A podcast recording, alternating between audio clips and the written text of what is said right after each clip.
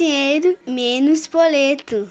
Olá para você que está aí nos ouvindo do metrô, do ônibus ou em qualquer lugar desse Brasil e do mundo. Esse é o primeiro episódio do Mais Dinheiro Menos Boleto, chegando no seu fone ou na sua caixa de som. O dono dessa voz é o Geraldo Campos, que apesar do nome de senhor tem 29 anos, é jornalista e cineasta com experiência em economia. Nossa aventura será descomplicar o economês. Aqueles termos técnicos e cheios de letras tipo IPCA, Fed, Selic. No primeiro pod, vamos começar pelo básico, como eliminar alguns erros financeiros. O que você está fazendo para resolver? Convido você para trocar uma ideia e juntos vamos aprender algumas dicas. É o momento do Quem Sabe Faz ao Vivo. Olha aí, quem sabe faz ao vivo, bicho! O nosso convidado Jefferson Prado, especialista em finanças pessoais e professor da Universidade Presbiteriana Mackenzie, preparou um pacote de dicas e ensinamentos sobre planejamentos e finanças pessoais. Obrigado por aceitar nosso convite. Jefferson, seja muito bem-vindo ao Mais Dinheiro Menos Boleto. Obrigado pelo convite. Vamos aí tentar elucidar alguns pontos que são primordiais e até culturais do brasileiro.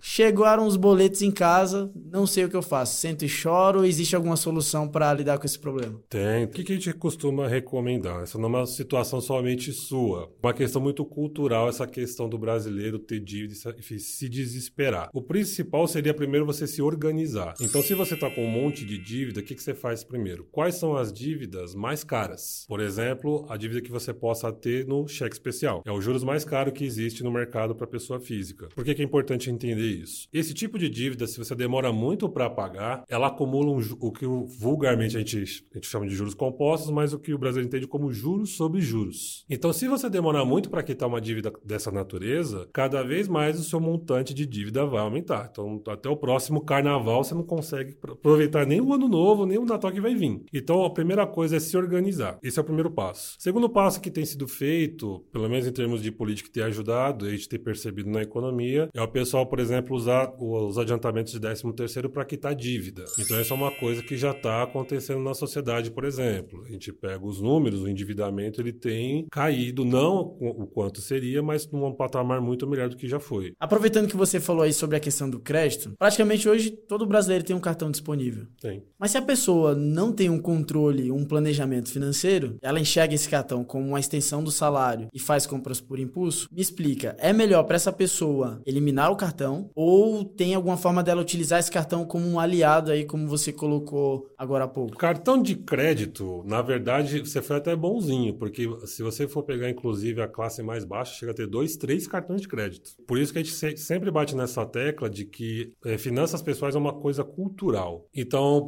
eliminar cartão de crédito, eu sugeriria que sim. Talvez ficar com um. Acho que um cartão de crédito é suficiente para a pessoa conseguir fazer a principal função do cartão de crédito, que é administrar sua dívida ao longo do tempo. Por exemplo, hoje a gente viver sem cartão de crédito é complicado, porque Uber, se você precisar pegar um patinete aqui na Paulista, se você precisar pedir uma pizza, alguma coisa, o cartão de crédito funciona muito bem. Despesas muito caras, por exemplo. Como um meio de pagamento. Né? Exatamente. Mesmo, A função dele como meio de pagamento é excelente. O problema é que as pessoas confundem essa facilidade do cartão com uma extensão do salário. Porque ah, passa no cartão em sete vezes. Aí sai lá sete prestações de 250. Ah, eu tenho um limite ali disponível, Exato. vou usar. Isso. Então, a pessoa é, tem, digamos, essa questão psicológica por trás do cartão que as pessoas não se atentam. Aí sai de uma loja, vai para outra, mais 10 parcelas de 150. Você vai somando esses picadinhos que você parcelou, chega no fim do mês, o seu salário não paga. O cartão de crédito, especificamente, ele tem que ser visto com muita cautela. Ele é muito bom. Hoje, a nossa economia é muito informatizada, ele é mais que necessário. Inclusive, tem até outros meios de pagamento tentando suprir cartão de crédito.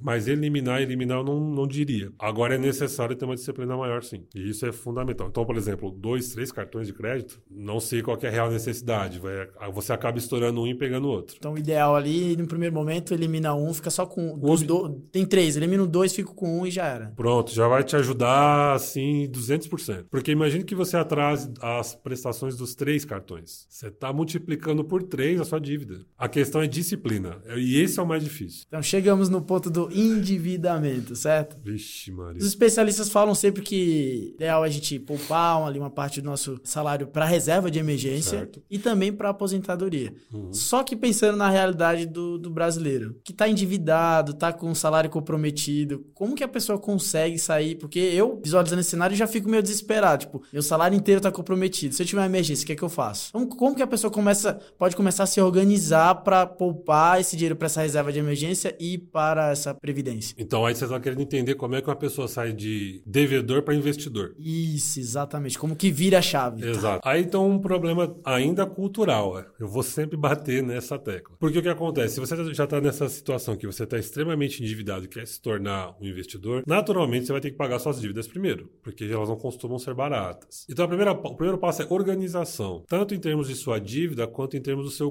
custo diário, por exemplo. Tentar enxergar o que, que é supérfluo do que, que é necessário. Então, por exemplo, balada. Você não precisa deixar de se divertir, mas você precisa fazer baladas caras todo fim de semana? Dá para fazer boas escolhas, é isso. Esse é o ponto. Você, ainda mais aqui em São Paulo, a gente tem uma opção de variedade, de balada, de coisas que você pode fazer de vida noturna, muito mais barato. Começar a entender um pouco, assim, por exemplo, é, comentou a questão do cartão de crédito. Será que eu preciso ficar comprando tanta coisa parcelada assim? Então é entender primeiro o que, que é necessário, o que, que eu preciso ter, daquilo que eu tô gastando com supérfluo. Eu posso dizer então que isso é um diagnóstico do meu orçamento, é isso, né? Sim. O que, que você está fazendo com o seu dinheiro quando chega o fim do mês? Eu tô, ah, você compra roupa todo, todo fim de semana. Você precisa de tanta roupa assim? Então é uma questão muito de olhar para si, olhar para o seu orçamento e entender, bom, se eu quero me tornar um investidor, e uma vez que eu dependa pura e exclusivamente da minha remuneração, eu tenho que ver o que eu estou gastando desnecessariamente. Aí esse é um primeiro passo para você começar a colocar as coisas em equilíbrio. A famosa eh, planilha Excel lá ajuda. Agora falando então aí sobre educação financeira, geralmente o brasileiro não tem acesso a essa formação no ensino médio, na graduação, não é algo comum na nossa grade. E aí a pessoa cresce, chega na fase adulta, tem que aprender a administrar ali uma casa, pagar a luz, aluguel, né, Declarar, gás, declarar imposto de renda. declarar imposto de renda, pagar a Netflix, comprar um miojo. Existe alguma dica para quem tá começando agora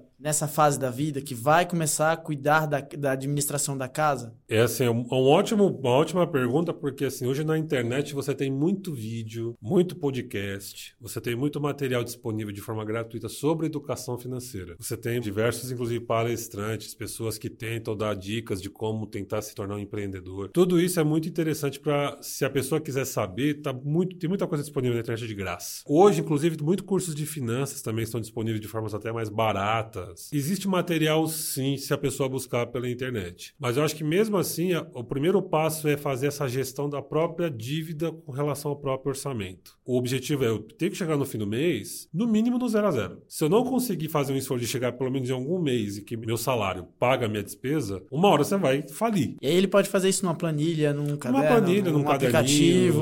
num papel de pão, no celular. Inclusive, tem até aplicativos que você coloca no seu celular como gestão de remuneração mensal, gasto. Aplicativo que te ajuda, inclusive, a fazer compra no supermercado. Então, assim, hoje tem muito material disponível para a pessoa, digamos, suprir essa deficiência que ela não teve na escola. Muita coisa de graça. Eu acho que vale, vale sim fazer a busca e ir atrás disso. Dentro desse cenário de administrar um- uma casa, a gente Uhum.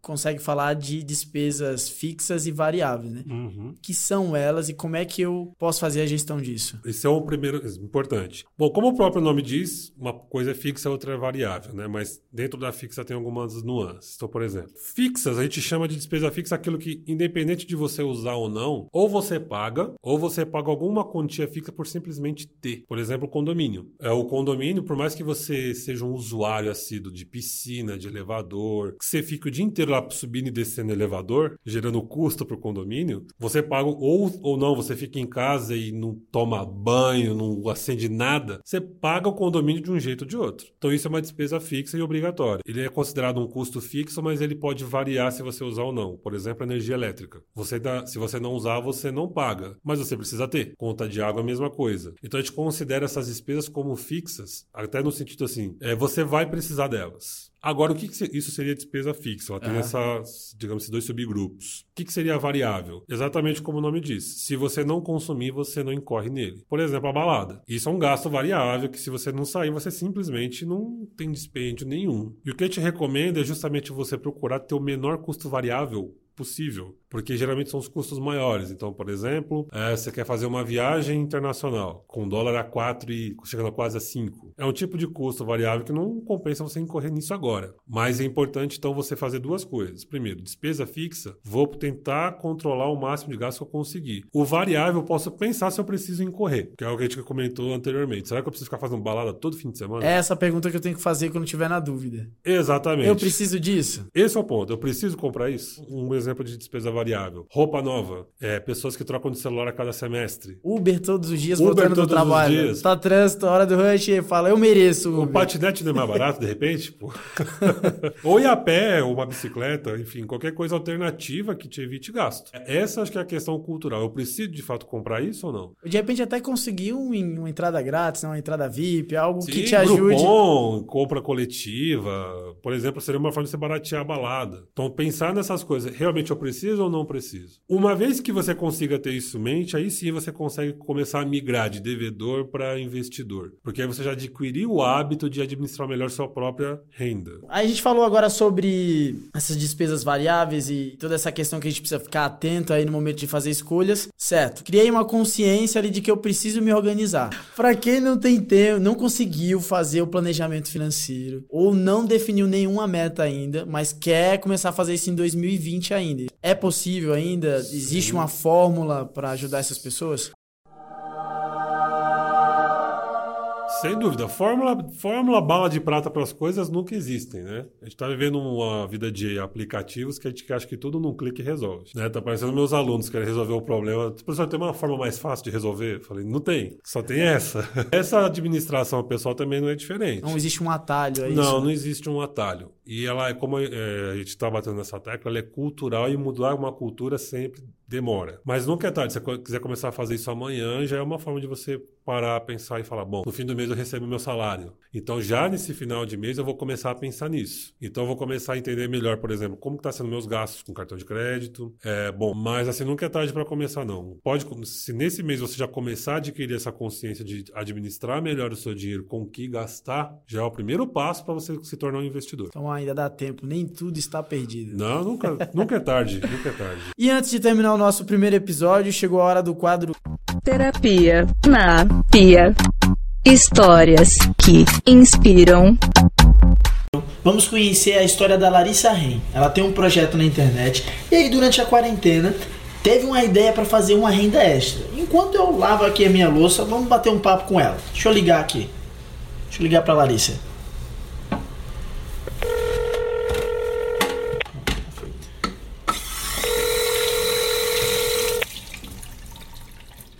Gera? Oi, oi. Ah, tudo bem, moça? Opa! E aí? Como é que estão as coisas, cara?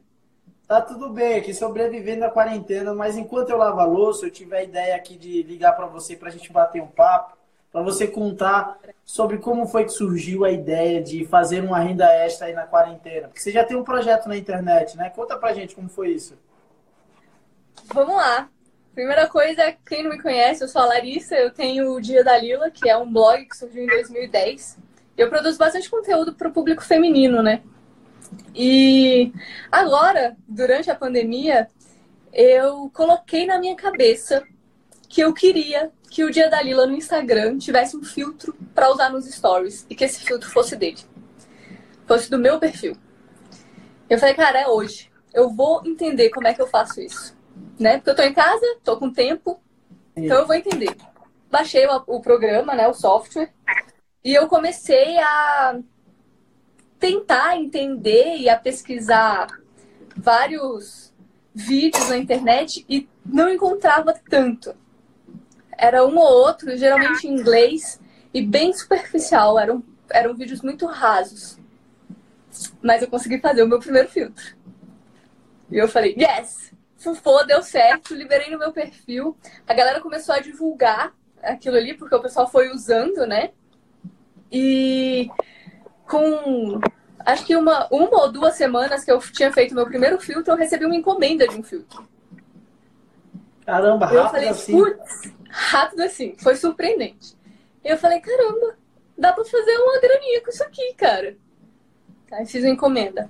E aí eu percebi é, o negócio que, ao mesmo tempo que depois eu percebi que era o meu maior, maior diferencial, era a minha maior insegurança. Que é, quem me conhece sabe, eu sou jornalista, eu não sou designer. Então, eu optei por fazer um. Eu, na verdade, comecei a pensar, né? Que eu poderia fazer um curso em português, ensinando a galera a montar 13 tipos de filtros diferentes, sem usar o Photoshop. E o resultado disso? A gente ainda não tem um mês de curso liberado. E a gente já passou de 30 alunos. Os feedbacks têm sido incríveis. A primeira lição, assim, que eu peguei logo de cara é tipo: não importa se você tá com medo.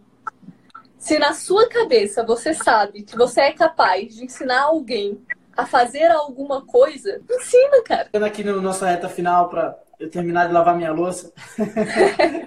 Vai ser o um merchan aí para quem quiser te. para quem quiser entrar em contato com você. Abre o Google e joga lá, o Dia da Lila. Você vai me encontrar em todos os lugares. Você vai me encontrar no YouTube, no blog, no Instagram. Você pode entrar em contato por DM. E se for para entrar em contato por e-mail, eu peço para que entre pelo comercial, arroba odiadalila.com. Muito é obrigado, Vila. E boa sorte. Eu que agradeço, seu... Gera. Para nós. Terapia na Pia. Histórias que inspiram. O programa está acabando. Quero agradecer aqui o, o, professor Jefferson Prada. Primeiro quero dizer que foi um prazer revê-lo, porque. Igualmente.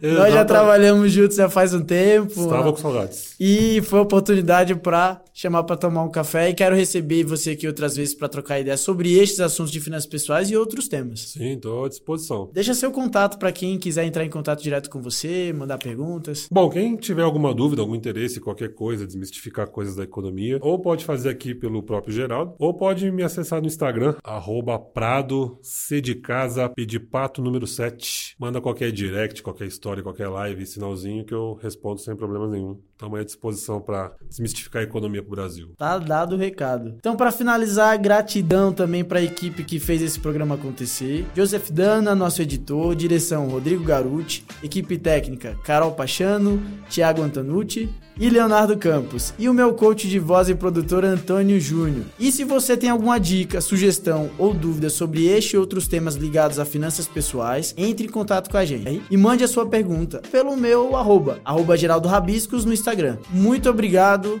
e até a próxima.